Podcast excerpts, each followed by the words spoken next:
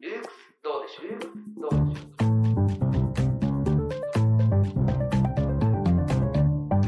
うルークスブックガイドはい始まりましたあールークスブックガイドの時間ですルークスブックガイドは本を通じて世界を広げるをコンセプトにしたあーラジオ番組になってるんですけども、はい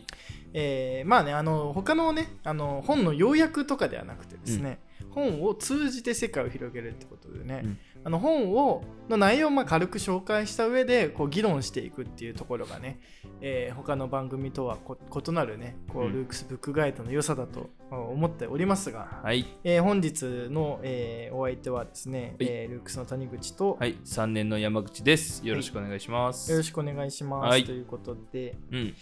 なんか久しぶりのブックガイドのような気がしますけど、あそうですねなんかゴールデンウィークもあったしねなんか2人でなんかブックガイドとの確かに前回あ結構あだから 2, 2回ぶりぐらいなんですかねああそうかもしれないです、うん僕そうですねみれちゃんとね撮撮っったてみたい気がするんでねうんそうですおね久しぶりですね、はいなんだとかいうんこだとでね、うんえーまあ久しぶりのブックガイドやっていきたいと思うんですけど、はいまああのゴールデンウィーク挟んだっていうことでね、うんえー皆さんねあの、まあ、ちょっとこれラジオ、まあ、ポッドキャストなんでね、あうのん別にリアルタイム配信ではないんですけそうどですねまあ、どこか行かれましたかというか ねはいあのねゴールデンウィーク結構いろいろうね、んあのいろんなとこに行かれる方多いと思いますけど、はい、まあ、ルークスは9連休でねそうまあ、僕たち学生どはこ行きました僕は遠出は結局あんまりしなかったかなあーそうですねんなんかやっぱりまあ今日のテーマつながってきますけど、やっぱなんかねみんなここで一斉に休むから、うんちょっと混んでるからなんか本当はねあの山山梨のさ本栖湖の芝桜が有名だから、うんあれを見に行こうと思ったんですけど、うんなんか花より人の方が多いみたいなね、はいはいはいとも言われますけど人がいっぱいいるんで、まあちょっとずらそうかみたいなうん感じでやめましたから、いはいはいなんか基本家にいましたね大体なるほどね、うんまあ家にいたと、 はいまあ、いうこと でねあのまあどいどいろいろ移動移動された方ね、うんいらっしゃると思いますけども、うん今回のテーマがですね、はい移動ですねうんで、えー今回まあご紹介する本がですね、うんまあ、ちょっとこう硬い本ですけど、うんえージョン・アーリーという方のはい「えーモビリティーズ」はいえーっていう本ですね。で、モビリまあ、ティーズ副題に、えー移動の社会学」というふうにこう書かれておりますけど、はいはえー作品者さんから出ていいる、えージョン・アーリーの「モビリティーズ」についてちょっと今日ご紹介しながら議論していきほうたほういなほというふうに思うんですけど、うはいうん、よろしくお願いしますでねやっぱりこの、うんまあねあの私たち当たり前のようにねゴールデンウィークだったらね、うんこうどっか行こうかなとかね、そうですねでまあね大抵ねあのね、えー高速道路が、うんまあ、混むと、そうですね、いとやいうので本当ねに混んでましたね今年もまああの新幹線も混むし、はいまあ、飛行機もきっと混むしっていうのでね、まあ、あのあらゆる移動手段が混むっていうね、で唯一あの都心を走る電車だけがそうっすね混まないっていうね、うんあの電車ガラガ ラみたいな。うんあのツイッターで大体トレンドね、はい上がりますけども、要は、まあ、あの、まあ、これね、あの、東京に限った話ですけども、はいはいはいまあ、あの、ね、あの、高速道路だったりうんは、あの、混んで、うんえーね、あの、都心に向かう、うんえー通勤電車っうんていうものは、あの、一気にガラガラになるっていそううですねね、あの、まあ、そういう、まあ、我々そういう社会なんをはい営んでいるわけですけどはいはいはいもは、いまあ、これって結構、なんだろうな、意外とみんなちゃんと考えてないよねってういう、んのがこの移動の社会学の、まあ、一つのテーマでもございましてなるほど要はこの社会変、まあ、このね近代以降の社会の変化というものでう、ん最もやっぱり重要な役割を果たしたこう移動うんうんそうっすね移動っていうかあのモビリティーズ、まあ、何か動く動かしていくっていうことですね。だから観光もそうだし、うんえーインターネットを通じた情報の移動もそうだし、ああうん、広いっすねあるいはそのね、移民とかうんうんうんうんあるいはまあテロリズムみたいなのもね、なるほどまあ、そういうもののうちに含めることもできると思いますモモビリティのもうそう一つだから結局は私たちの社会がこういろんなモビリティーズはをこう発展させたがゆえに、あうんその社会の在り方を決定的に多分変えていってなるほどで実はそのことってあんま考えられてないですよねっていうね、んうんうんまああのそういう話でその社会科学があまりこう移動すること自体を、うんあるいはその何かを移動させるこのメディア、うんあーみたいなものについて、えーちゃんと考えていないっていう、はえーまあ、ところで、まあ、うん移動をね、一つこう分析の中心に据えたっていあ、ううんだから移、動という観点からうんあのいろんななんだこう社会的な現象事象に、うんえー切り込んでいくっていうのが、うん、まあ、このね、あのーまあ、要は移動を中心にした理論ですね、はいはいはいをこう打ち立てようとしたっていうのがね、うんあのこう結構面白い本なんですけども、うんうんうんうんでだからまあ例えばですけども、うん、まああのねあの皆さんだからそのなんとなくねあの観光にい行くとかっていうのもね、うんまあ、まあかな行りきますよねこうよく考えてみればでうんかつまた、 観光に行くシーズンに、うんえー都心が空いているっていうのとかね、うんうんでこれもこの私たちの社会の在り方そのものをやっぱ提示していて、はいはいえーというのもあで確すかにね、うんうん要は都心にはあまり人は住んでなくて、うん、郊外に人が住んでるっていうね。そうですねで、えーまあだから郊外から要はちょっと離れたところから、うんえー都心と呼ばれる地域に、うんえーし通勤できるっていうのも、まあ、これ一つね、えー社会のあり方変えてますからね。そうですねでしかもこれやっぱり住む場所と働く場所をこう分離させていくわけですうんうよ。んうんうんだからつまり、えーそうですねなんだろうなうんうん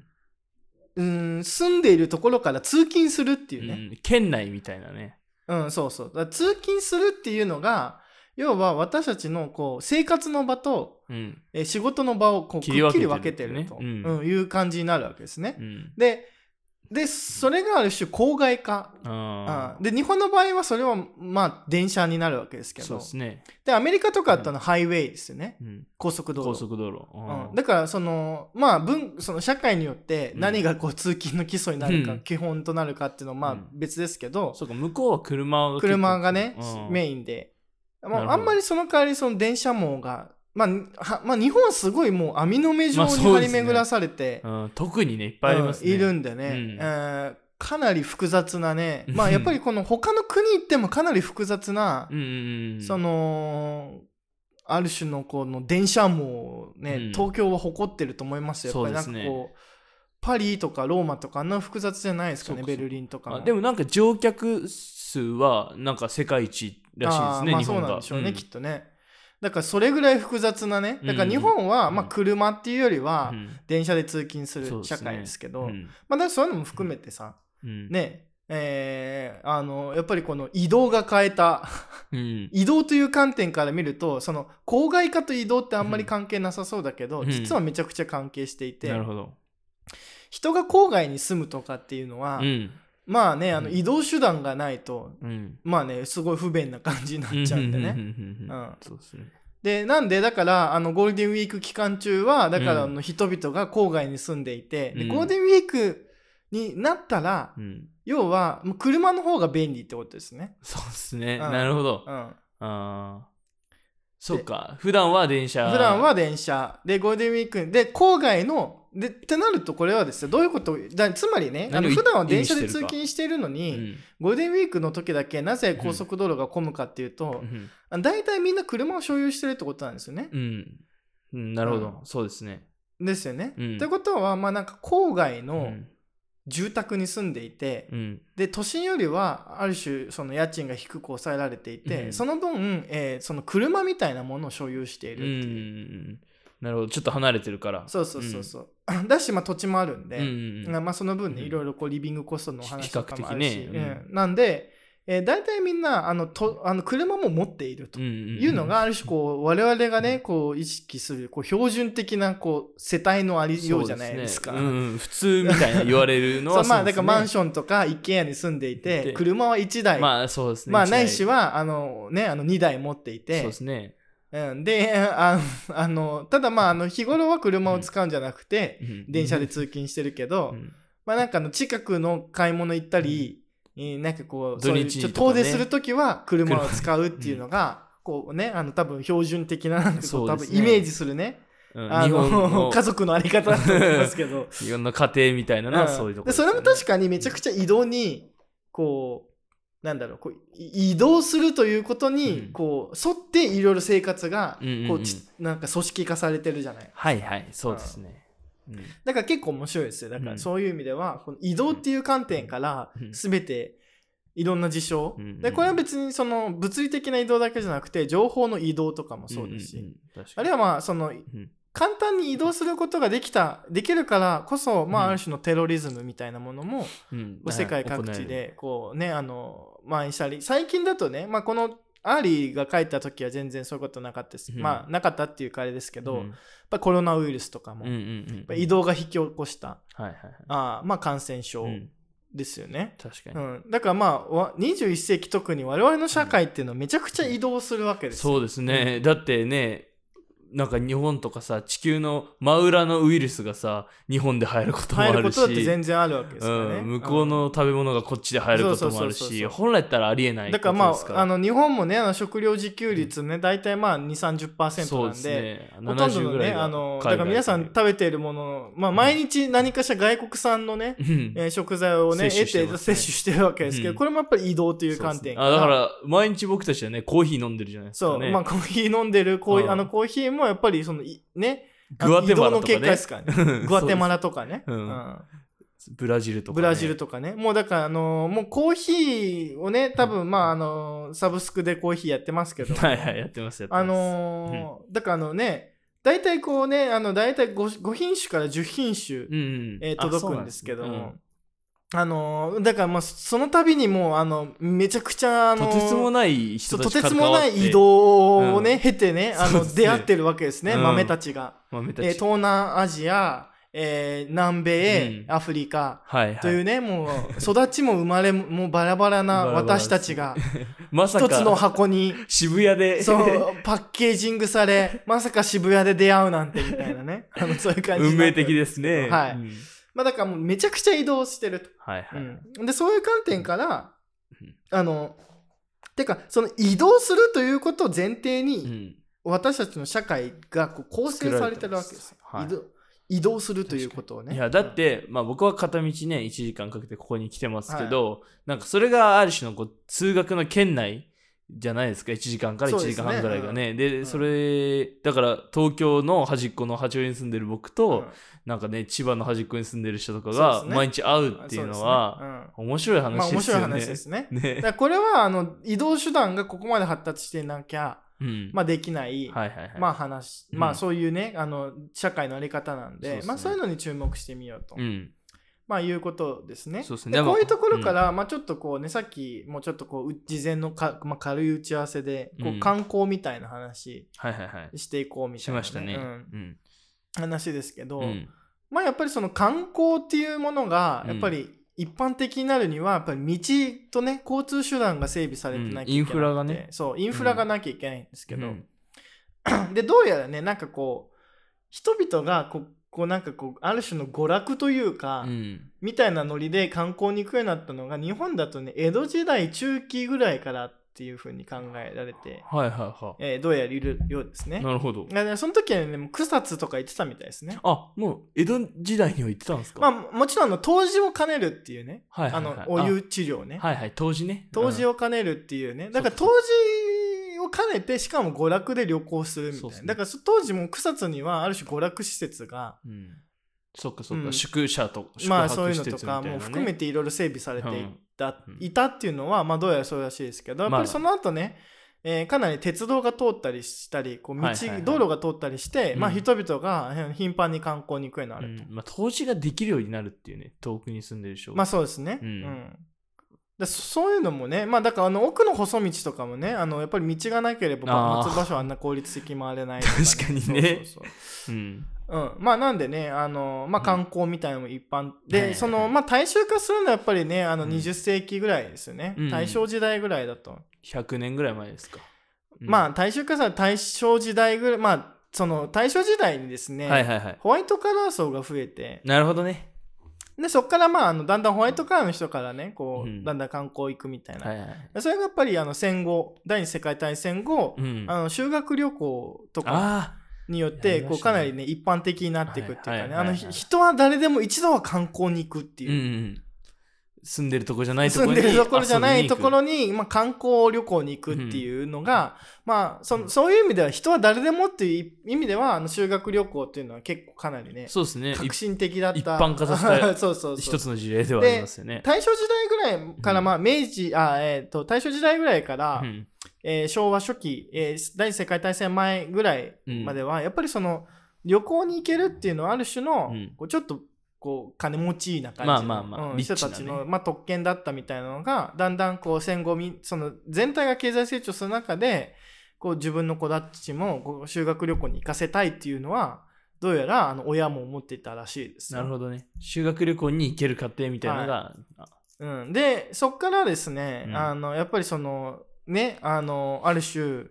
こうねあの学校側と、まあ、鉄道会社とかが、うんうんこうまあ、通過になって、うんうんうんねあのー京都とか奈良にはいはい修学旅行に行くっていうのが、こううんどうやら一般的になったらしいですけどなも、あうーん、でそれまではあの京都とか奈良とかはうん確かに一部の知的インテリうんうんうんにとってはなんかこう、日本を象徴する都市みたいな、うんはいはいあるいはその髪型はねうんあの髪型う上の方って書くやつですけど、まああのやっぱりその日本の中心地であるってうんういんうか、うんまあそういう認識やったらしいですけど、うんうんうんまああの当時はね、うん結構その要は戦後すぐですけどね、はいはいはいあのもう道も整備されてなかったらしくて、うん本当になんかこううん玄人さんが来るっていうかそのまあ寺となんとかしかないっていう感じで。あーあーなんかそのフラットそうだ京都にそうだ京都行こうみたいな感じの場所では全然ないし、行ったとっても全然面白くもまあ そのよっぽど興味ががなければ、うんその寺とはかいそはいはのい神社とかに、うんまああるいはそのねまあ奥下さんのお屋敷みたいなのももちろんあったのかもしれないですけどそも、うですねでそういうなんかこうにに日本らしさみたいなのに、なんかこう強烈にこう関心がある人じゃなければ、うんうん別に行ったところは面白くないと。なるほどであの戦後ねだかうらんその、今日そうだ京都行こうみたいな雰囲気になってきて、うんあのその小学生とかが、はいはいはいこうみんな京都にね、うんあの旅行しに行くわけですけど、うんもうなんかあの道は整備されてないのに、うんあのちょっと大型バスで行くんで、はいはいはいすごい酔って最悪だったとか。あーでなんかあの行ったとてあのうん泊まる場所がないから、うんお寺の宿坊みたいなところに泊まるんだけどな マんジかかその環境がやっぱり劣悪でとそうか、 ですねわざなわんざか行っねてそうこあれんまり評判良くなかったみたいですね。そうなんだうん、あでそっからでもなんかこうだんだんとこの鉄道会社みたいなものーの、はいはいはいこう働きかけみたいなのもあったりしてんやっぱりその,、あのやっぱ開発っていうのが進んでいくわけですね。はいはいでまあ今でもまあ皆さんそうだと思いますけどやっぱりその,、その都市開発を行うのは割とやっぱり電鉄グループですよね。はいはいはいはいなんとかで小田急とかうん東急とか,、京なんか京王グループとか、だうんうかんらそのなんかその付随するなんかスーパーとか絶対じゃないですそうか。ねありますねあだから西武とかね慶応デパート京王デパートとか、あの慶応だとなんだだから小田急 OX とかね、うんえー、とだから声優とかね、うん西武あーだと西友ねで声声優とか西武でだからそのだからもう沿線うは、んやっぱりその鉄道会社が、うんこう同時に開発するっていう感じになるわけあーですそうかそうかだから東急渋谷のあれとかねうん東急さんとかそそううでですすね、うんで東急グループ小田急グループなんか JR は JR で、やってますでねまあその沿線を開発して、うん要は沿線伸ばしてそこに人が住むと収益がしかも出るっていううんうん、うんね、うんみんであなの乗るし、まあ、まあ沿線の取り合いみたいになるわけですね、うん要はその都市開発んんんっていうのは、だか確かにらあの他のだから西武沿線沿いに住んでたけどなんか小田急線の方が魅力だわみたいな感じでうんこう移ってくるとこれ小田急の収益拡大にもなるじゃないですか。あーでうんまあ、っていうのであとだからあの一番今有名な阪急のやっぱり宝塚とかね、はいはいはい、はい、あのそういうのとかで結構、あのそういうことやってくんで、多分だからその京都とかもそういうふ、いいろんなこう複雑なこう電鉄まあこう東急あ京都はあんまりこう私鉄がねあんまりこう栄えてないですけど、うんうんうんやっぱそういう中でこうどんどんどんどん街の在り方っていうのも整備されていくんでうん、うんうんだからやっぱりその線路が通るとその線路を管轄するうんうん、 グループのなんかこう雰囲気で開発されて儲かるっていううんかって収益いがう出るわけねですそれもある種モビリティーズのなるほど論理ですからねだかあーうんらそういう意味ではだからあの京都とかもだんだんとこう整備されていって、うんであの今ではもうなんかこうそうだ京都行こうみたいなもう京都に行きたいみたういな、んでフラッと行ってそうみてでしかも観光する街ってなったらやっぱり京都も観光する街にトランスフォームしてくれるわけそうですね、うん今まではただのお寺とか、ね、そうしかなかったのにいっぱいあった街なんかこかうらじゃあ観光しに来る人たち何楽しいんだろうって言ったら、うんなんかこう抹喫茶茶店とかね抹茶パフェ作ってみ たり抹抹茶八つ橋作ってみたりソフトクリーム作作っっててみたりみたりっていうそのまあハードだけじゃなくて、うんその京都らしさみたいなのも同時に生まれてくるわそうけでですすよ。ねなんかうんそうですねそのなんか抹茶とかね。うんらしさだがっねて京都で抹茶ってって感じじゃない別うんうにんなんかこう別にねでもまあ今だとさもう京都って言ったらなんか抹茶のイメー ジあるしそうですねん京都は抹茶みたいなと栃木いちごみたいなそうそうだからそういう感じのねやっぱりこうイメージ戦略みたいなのもこう作っていって、マーケティングがねそうででもそれがうん、うんけちゃんと街に反映されていくわけですね、うん、だからあの祇園の方に行ったらなんか抹茶パフェ屋さんばっかりみたいな染みついていくわけですね、で、まあ、別になんかこうあのあのなんだろうあのき着物っぽい、うん、うん、それはなんかこう着物レンタルとかとかねうんそ確うかにそういうのとかもねうん、なんか着物に合うやっぱ食べ物を作るじゃないですかあそうそうで、うんだからそういうのとかいちご飴みたいなそうそうそうそう、うんあのできていくわけです ね大丈夫ですか、はいすいません はい大ね丈夫 ですかでだからそういうのもできてきて、うんでかつまたあのうん過度なね、うんあの開発はやめましょうとなるほどだから高さ制限したりとかかでもそれもじゃあなんでそうするのっつったら結局さなんかこう最初はなんかこう移動の論理がやっぱり最初に走ってるっていうなるほどまあそういうようなね、うんこうことまあ今の話は別にこの本には書いてないですけど、うんなんかこういうそっから視ね点がこうそうだから統合的にいろんなものを考えられるようになるわけですねなるほどこう移動っていう観点そうだね、うんだだ確かにそのあんまそこは意識しなかったですけど、なんか移動一つうんで、その街が変わるというか、ある種村だったとこが街になるみたいなあそうだねそういう急激な変化そうそまう、あだからあのね山梨だから分かると思いますけど、はいはいあのリニアモーターカー、ね、そうですねあのどこの町に通すかみたいなのはそうそうそうこうめちゃくちゃはないなんかこう政治的なねな話になっていくわけです、ね、地域を巻き込んだうんあのなんかこうオラが村にも、うん、ね統治名、あのそうオラが村にもやっぱりうん新幹線通してくれないと、うんみたいなのね、うんまあ、それ結構政治的な問題になるしやっぱりその力学を使って評価大量に獲得した田中角栄とかねああそうですねあれは新幹線あだから、すね要は日本全国にやっぱうん高速道路とか、うんその作ろうという道をね引くことによって、うん地方に利益を配分しかもそのはい道はいを作るとして公共事業なんで、うん地方地方の土建屋さん儲かるし、うんうでん、道あーが通れ確かにばそこに行くようになるし、そこの町も利益そうが出そうるしそうねそうう、んっていうねあのだからまあ道路を全国の道路も作るっていうのが、うん確なんかかにこうねあだからそのなんかそれだけ言われるとインフラ整備だけ言われるとなんでってなるかもしれないけどあまりにあの絡んでくるものが多す多いそかうらですね多分そのやっぱり人と物と情報が一気にこう、ね移動す移る動ってするなようるにとなやるっっていうぱそこにこうねあやかりたい集団って絶対出てくるんそでうですねうんてかまああやかりたいっていうかまああやからずみんなあやかるわけですよね,、うんそうだよねの道ができるっていうのは、だからそれぐらいこうある種文化的でもあるし、こう政治的経済的な側面もやっぱりこうモビリティズムにあって、うんだから その道を作る凄さみたいなのありますよねそのなんかすっごい関係ないようですけど、うんあの一時期あの YouTuber のさコムドットが、はいあのあ道を俺らが通る道を開けろって言ってたじゃないです かでそのじゃあ道を作ったの誰なのみたいな、はいはいある種そういう議論があってえななるほんどねかそれははじめ社長じゃんヒカキンじゃんセイキンじゃんみたいになってはいはいはいはいで結局そういう人たちの方が売れてる現状があるから、うんやっぱ道作っあまたあ人た道ちの最方初にが開通した人そだうねそうすごいんじゃないみたいなであ確かになと思って、うん確かにみねだからそれもこういいメタファーかもしれないそうですねいいメタファーですよねアナロジーとして、うんうん確かになんか道を作ったのは誰なんだみたいなね、うんうんでだこうねそうみんな乗っかって YouTuber になるけどそうそうそうていうだからねけ結構やっぱりその道とかって当たり前になりすぎちゃって、うんうんうんむしろ、うん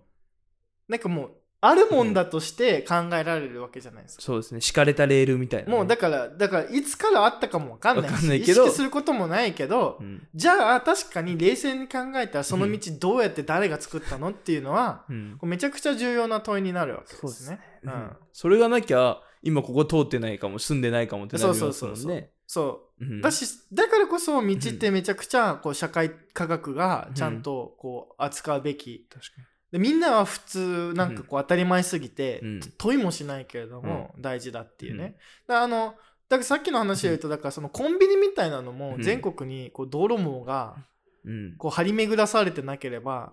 コンビニなんてありえないですからありえないですね。だからあの、ねえアメリカ型の消費と日本型の消費違うみたいな話をはいはいはいちょっはといチリの時にあのしたかもしれないですね、授業ルでー。クスであのリアル授業の方 そうですね。あのやったかもしれないですけど、はいはいはい。要はアメリカのあの、ねうんコストコみたいなのははいはいはいはい。あの郊外っていうかうに、ん、ボンってでかいのがあって、うんでみんな車社会だから車で来て、うん車、で大量買ってになんか1週間ス何トヶックして月ね分ぐらいを買いに行くっていうね、うんうんでその代わりなんかもうあの、りりなんだろう倉庫兼小売店みたいなそうですね。だから陳列する必要性がないみたいなそうね。そうそうだから倉庫兼小売店みたいなだからうん倉庫をそのまま小売施うん。設にしましたみたいなね、はいはいはいあのーうんだからストックとセセールスが一緒になってるっていう、うんうんまあれは IKEA とかもちょっとこそううやいっうぱ感じですりよアねメリカ型なのはうん車で行ってうんで郊外に土地がいっぱいあって、そっかそっかそこにボン建っててるでかいのがあってそこみんなハイウェイで行って、うん買って自宅に戻るっていそうですうのがまあアメリカ型ででうんその代わり、ああのアメリカその日本ほどなんか細かい道路網が発達してないんでそっかコンビニみたいなのは無理なわ特けにでなすねいと、うん、でっかい道があってそうそうそすうぐで行っきかい道があってみんなブーンと走ってうんブーンって帰っ買ってそうっブすねーンって帰るみたいな。うん日本の場合うはんなんかこう細かい道とかも含めてもう道がすごいなんかこうそうです蜘蛛ねの巣状に張り巡らされているから、でかつまた日本はその土地が多くはないんで、うんその大きな土地うにんボンとストック倉庫が倉庫があって、でそこからなんかあのセブンイレブンとかねもうファミリーマートとかもし日に45回ぐらいあの要はトねえラックが回って、おい要は在庫を運その搬して運搬して在庫を、要は在庫がその常に潤滑するようにね、なんかこう心臓みたいなねうんそうですね感じになってるあまあ言われてますよね心臓と血液ぐらいみたいな感じになってて、うん大動脈だって言いますからね、うんそうそうそうんあそうねあの、うん交通網大動脈であって、ね日本のそこをこうね、うんあのあの、えートラックという血液が通って通ってるというね、であのなんかあの途中でね、あの酸素と二酸化炭素交換するみたいそうな そういう感じをねうんこう循環になってるわけですけど、はいはいはいそうですよだからあれも日本型モビリティーズうのん一つの形確かにってうねいやだら確かにね、うんなんかそのあんなさだって家のさ横にさコンビニがあったりなんてことさ普段普段っていうか他の場所に、まあ、ちゅありえないっちゃありえないじゃまないあですかそうだねねあのだからいいそろうんなだとかこらろに家の近くにコンビニなんか探したら34軒あるとかまうあん都会だと当たり前だけど、ねえまあ、これはやっぱり田舎だと当たり前じゃないし、そうですね都会だったとしてもやっぱりこのね、うんあのモビリティのあり方がうんこう違ってたらうんそんな無理なんでう、んうんうんううんんうんだからまあだからコンビニに行っていつだも品がねあっ。いってぱいちゃんとあってうん あってなんかこうしかもコンビニいっぱいあるとかっていうのうんは、うんこうまさにモビリティのモビリティーうズんのこう配置そうですねの問題ですよね。ううんん形というか、うん、そうそうそううんだからこういう感じにこう日本だとモビリティーズがこうし配配置されてるので、うんこうコンビニみたいなのが、 うん成立しますっていうかね。いやでも今ちょっと恐ろしいこと思ったんですけど、そのリニアが通ったら2027年らしいんですけど、はいはいあの品川、うんえっと名古屋間が47分あそうそうそうそうだだかから、ら、あねの通要はね勤圏内で要はね、そううん通勤圏内になるし、うん結構大事なのは、うん日本はある種三大都市圏四大都市圏になってるわけですね、はいはいはい要は名古屋県大大阪阪県東京で東京県っていうね、うんで、まあ、福岡とかねまあ、福岡入れる、まあ、福岡入れる場合もまあ入れ入れるる場合もあるうんうんし、っていう。でね、えー東京一人勝ちなんですよ。なるほどあの、要は人口動態で見て、要は、あのね、あの、転出転入届のう、ん要は差で、はいはいいい要は、あの、転入届要は東京都に出される転入届も圧倒的に多くてですね。あのあ要は東東京だけ人口吸収してるんですあ、ね。はいはいはいで、うんコロナとかで、えー、と要は I ターン U ターンとかさ、まあ、テレワークできたから地方移住でもいいかなみたいそうっな、すねまあ、ことはあったにせよ、あの全然影響ないぐらい東京一人勝ちっすねそうですねずっと。 うんまあ U ターンの量なんてねうんまあ、大したもん大したもんじゃないじゃないしですから。まああの、どっちかっていうと入ってくる人の方が多いんだねやっぱりね、ううんん、いや、そうですよね。うんあものちろっん。ていうのであの毎年大学に行きますから。うん、でうん、要はそこ東京名古屋まあ言うても今さ新幹線1時間半だけうど、んやっぱこう文化圏としてやっぱ違うねっていうかそうですね。まあ、ちょっと出張のレベルだよねみたそうでいすなね感じにやっぱなるじゃない旅行のレベですルかですねまああの冷静に考えて1時間半だから通勤できるけど、うん。でもリニアできちゃったらさこの、うん要はその県域がさうん。あれ名古屋でもええんちゃうみたいな感じうんうに、んなりそう。ねだし、あとなんかその、今までその着目されてなかった街が、その、まあ、ある種京都みたいな感じで、なんか、観光地として形成されていくっていうのも、まあそれはちょっとむずわかんないなどうですかねいやどうだろうなそこのまああり得るかもしれないですけどね、うんねうん、でもだ観光地っていうよりはうんむしろ、あのあ住む東京名古屋のどっちにでも行ける便利な街としあ確かてにあ新しい郊外うとんしそうてだからそういう意味では価値にそう郊外が広がるっていう確かに感郊外広がるかもじで郊外が広がるとなんかこう、東京の都市圏と名古屋のなんかこう県がこう、うんがなんかバッティングしたじゃないですかはいはいはいはいはいはいどっちも行けちゃうとあか境界線がこう薄くなってそういくそみうたそういなそうそうそうあでそうなるとやっぱり結構いろいろ変わるんじゃないですかね、うんいや我々のそのその人物の流れがあ ガラッと変わりそうですけ変どわるかもしれないですね、うんでもなんか、か、なんかそこで気になるのはその特産品みたいなのあるじゃないですかなんかあれの需要重要性だからああいうのとかみもたいなだどうかなんらですかそねういうのに合わせてなんか変わっうてきちて感のじちゃいますよね特徴はみたいな感じで、京都といったら抹茶とかそういうのはまあ増えてくるかもしれないですうね、んうんあとなんか寿命が短いものの方が好まれそうですよね。なんかあの腐りづらいものとかは別に地方のじゃなくて、うんその都会に来てもあんまおじが落ちず食べれるけど例えばなんか宮城のホヤだったりとかあはっはてやっぱり なるほどねその向こうでその場で食べた方が美味しいとかあるじゃないですか。はいだはかいはいはいらなんかああいうものの方が需要が高くなるのかなみたいなちょっと思いなまるしほたどねね。うんうんそういうのもあるかもしれないうんですうね、ん楽しみですよねちょっと。まあだからいずれにせよこうまあああいう感じのうんこうものができると、うんまあ、我々の確かにせ暮らしのその要はいそれを中心にしたうん移動の流れっていうのができるんで、うんまあいろいろもしかしたら変わるかもしれないっていうね、なるほどまあそんな感じしますけどね、はいうんまあねそろそろですか。まあそんな感じでねだからうん今日はこうモビリティーズっていうかね移動することうん移動する装置、移動する仕掛けみたいな、うんあー観点からあーもうをねこうある種社会科学の理論の基軸に据えるっていうのが、うんこのジョン・ワーリーのこう「モビリティーズ移動の社会学」っていう本だったんですけども、まあそれをねうんこう元にこうちょっとこうい日本に当てはめるとこういうこと考えられるんじゃんみた日いな感本じでね、におけるモビリティ。うんうんでまあ重要なのは多分移動するっていうことが、うんこうやっぱりこうほとんど当たり前すぎて意識されないがゆえにその移動するとか移動するためのインフラみたいに注目するうとん結構面白いことがね、はいはいはいはいあの分かるんじゃんみたいなね、うんまあ、そういうことがまああのわかまあちょっとこうねあのそういうことをなんだろうこう気づきです気よねづきをね、えあの得れ得れる本だなと思うんいます。意識しないですからまさに、うんそうそううんで、まあ、あのルークス、まあ、ラジオ、うんまあ、ルークスポッドキャストは、はいまあ、他にもね、えーうん6番組、合計7番組やっておりまして、そうですねこれはモビリティですよねだから東京渋谷で撮ってるラジオをさあそうそうもうか全国ね、海外でも聞けますからもう海外でも聞かれてますから、ね、そうでなんすかよくわかんないけど、ね、そうドイツ1%パーとか そうねそうそうアメリカ1%パーとかそうそう そうまあありますどからうなんなんで聞いてんだって感じで すけどあのまああのねあのもしこれ聞いてくださってたらありがとうありがとうございます本当もにう本当にあねのメールくださいあの えーだからルークスアカデミー、はいえールークスブックガイドですね、はいでルークストーク、はいルークストピックス、はいルークス放課後ラジオ、ルークススペシャスペル、そして教育の探求 by ルークスというね、えー7つの番組。すごいですあルークスペシャルもね更新まあしルーまクしたスんスで、ペシャルもね、ぜひおあ願のいしますやっておりますんではいね、あのそういう感じでね、うん我々の声をね、えー移動して、あのどこでもお届聞けしてるっていう、うんまあそういう感じでね、あのやっておりますので、はいあのぜひ今後ともね、あのよろしくお願いしますよろ本しく当おに願いしますという形で、まあ他にも SNS 等々やってございますので、あのルークスというふうに検索していただければ、うんあのいろいろ出てくるかと思いますので、はいそちらの方もぜひね、よろしくお願いします、えーチェックしてくださいということで、いはいえー今回の、うんおーえールックスブックガイド、ジョン・アーリー、モビリティーズですね、うんえーこれにて終わりたいと思います。はいありがとうございました。どうもありがとうございました